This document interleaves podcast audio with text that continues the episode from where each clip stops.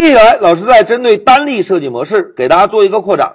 同学们，在上一小节我们对 new 方法进行了改造，改造之后，我们现在得到的结果啊，就是每一次通过类名创建对象的时候，得到的都是第一次创建出来的对象引用，对吧？现在已经能够实现内存中只有唯一的一个对象。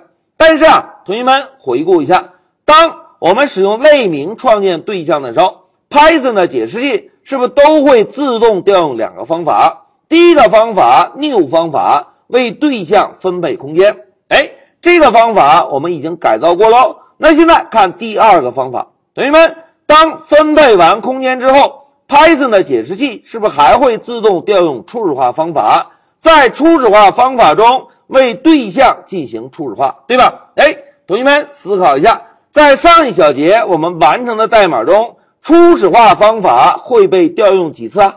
哎，非常好，使用了几次类名创建对象，初始化方法就会被调用几次，对吧？来，现在让我们回到 Py 上先确认一下。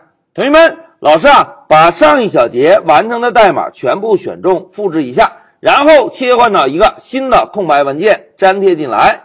粘贴进来之后，老师啊，先把 new 方法折叠一下。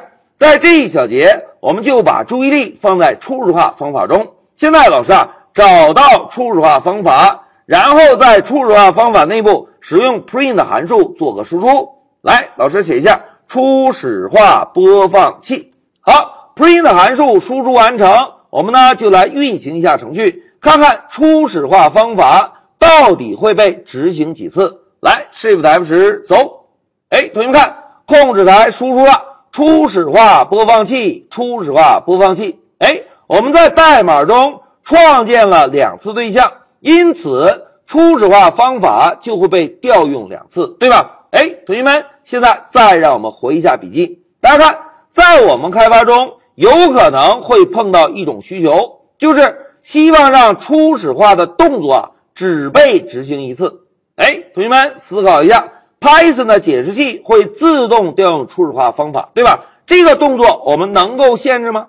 哎，并不能，对吧？但是在我们开发中，需要让初始化的动作只被执行一次。同学们，什么是初始化的动作？哎，非常好。所谓初始化的动作，就是我们写在初始化方法内部对对象进行初始化的代码，对吧？那么，如果我们希望这个初始化动作，只被执行一次，应该怎么做呢？哎，同学们都在思考。那在这里，老师啊，跟大家分享一个思路。同学们，我们可以再定一个类属性，给这个类属性起个名字，叫做初始化标记。这个标记的初始值，我们把它设置为 false，也就表示还没有执行过初始化动作。哎，初始值为 false，对吧？那么在初始化方法被执行的时候。我们先来判断一下初始化动作的标记，如果为假，是不是就表示还没有执行过初始化动作？那么我们就执行一下初始化的动作。当初始化动作执行完成之后，我们要把这个标记设置为真。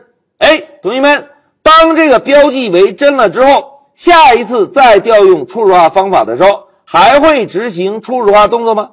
哎，貌似就不会了，对吧？这个就是来解决让初始化动作只被执行一次的思路。同学们注意啊，初始化方法的调用我们不能限制，但是我们可以有特殊的方式来解决一下，让初始化的动作只被执行一次。哎，明确了思路之后，接下来就让我们回到 Py 上把代码完成一下。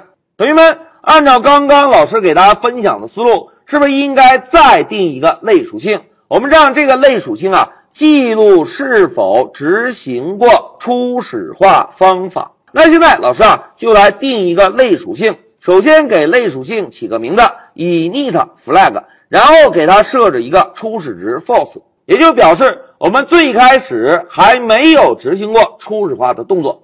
那现在老师啊把这个方法两个字改成动作，这样呢会更加准确一些。